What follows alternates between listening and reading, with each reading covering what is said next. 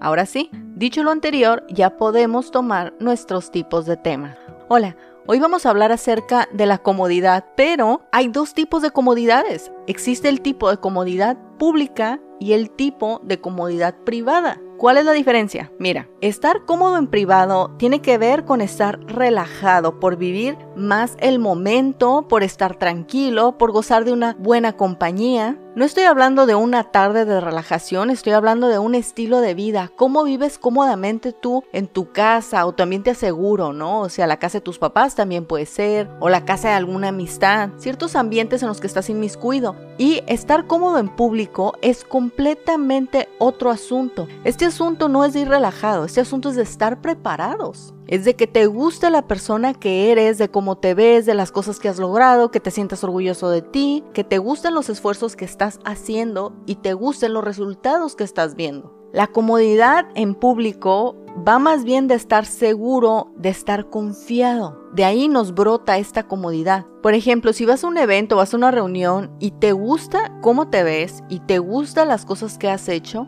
vas a reflejar seguridad, pero tú vas a estar cómoda en el ambiente. Y el estar cómodo, hay un post que dice, soy mucho más agradable cuando me gusta mi atuendo, ¿no? El outfit. Y es verdad. Cuando te gusta cómo te ves, eres mucho más agradable, extiendes más tu zona de confort, por ejemplo, relacionarte con otras personas. Tiene uno un carácter un poco más extrovertido, más abierto. A cuando no te gusta cómo te ves, por ejemplo, sales rápido hacer alguna compra, no te arreglas y te encuentras a alguien en el súper. ¿Qué tal? No sé si te ha pasado, pero no es agradable. ¿Qué necesitamos para estar cómodos? Estar cómodos en privado es realmente muy sencillo. Así que ese tema no lo vamos a tocar. Eso es diferente de cada persona. Pero estar cómodo en público para todos más o menos son las mismas reglas. Imagínate que terminando esta contingencia te dijera que va a haber una reunión que tienes que asistir forzosamente, o sea, no tienes pretexto para no ir, ni siquiera una enfermedad, no, para nada, vas a estar sano y tienes que ir a la fuerza.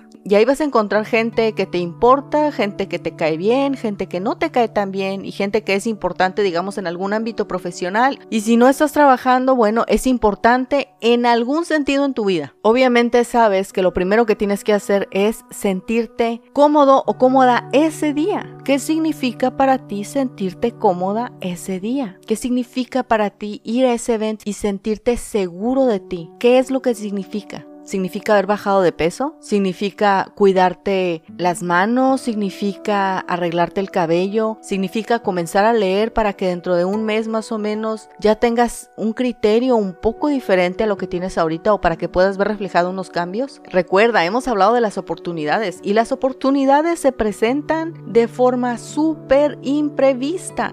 A veces, por supuesto, que estás luchando por algo y puedes ver la oportunidad un poquito a la distancia, pero existen otro tipo de oportunidades que nada más vienen por el tipo de persona que eres, por recomendación de alguna persona, o porque sepas hacer algo en específico. ¿Qué significa para ti estar cómoda o cómodo en público? Sobre eso tienes que trabajar. Recuerda, nunca sabemos a dónde nos van a llevar las oportunidades, pero la gran mayoría de las veces reflejamos la forma en cómo nos sentimos. Por eso es importante identificar qué es lo que necesitamos para en aquellos lugares donde de verdad nos importe, tenemos empeñado un poco de autoestima o tenemos empeñado algunas metas, sueños o ideales. ¿Qué necesitamos para sentirnos dueños de ese momento? solamente lo que respecta a ti. A todos nos gusta sentirnos cómodos, pero sentirnos cómodos en lo público requiere un esfuerzo que tenemos que comenzar a hacer muy poco a poco, lo hemos hablado. No son grandes saltos, son pequeños pasos. Y una de las cosas que conozco que siempre da resultado en el autoestima casi inmediatamente es ponernos a leer.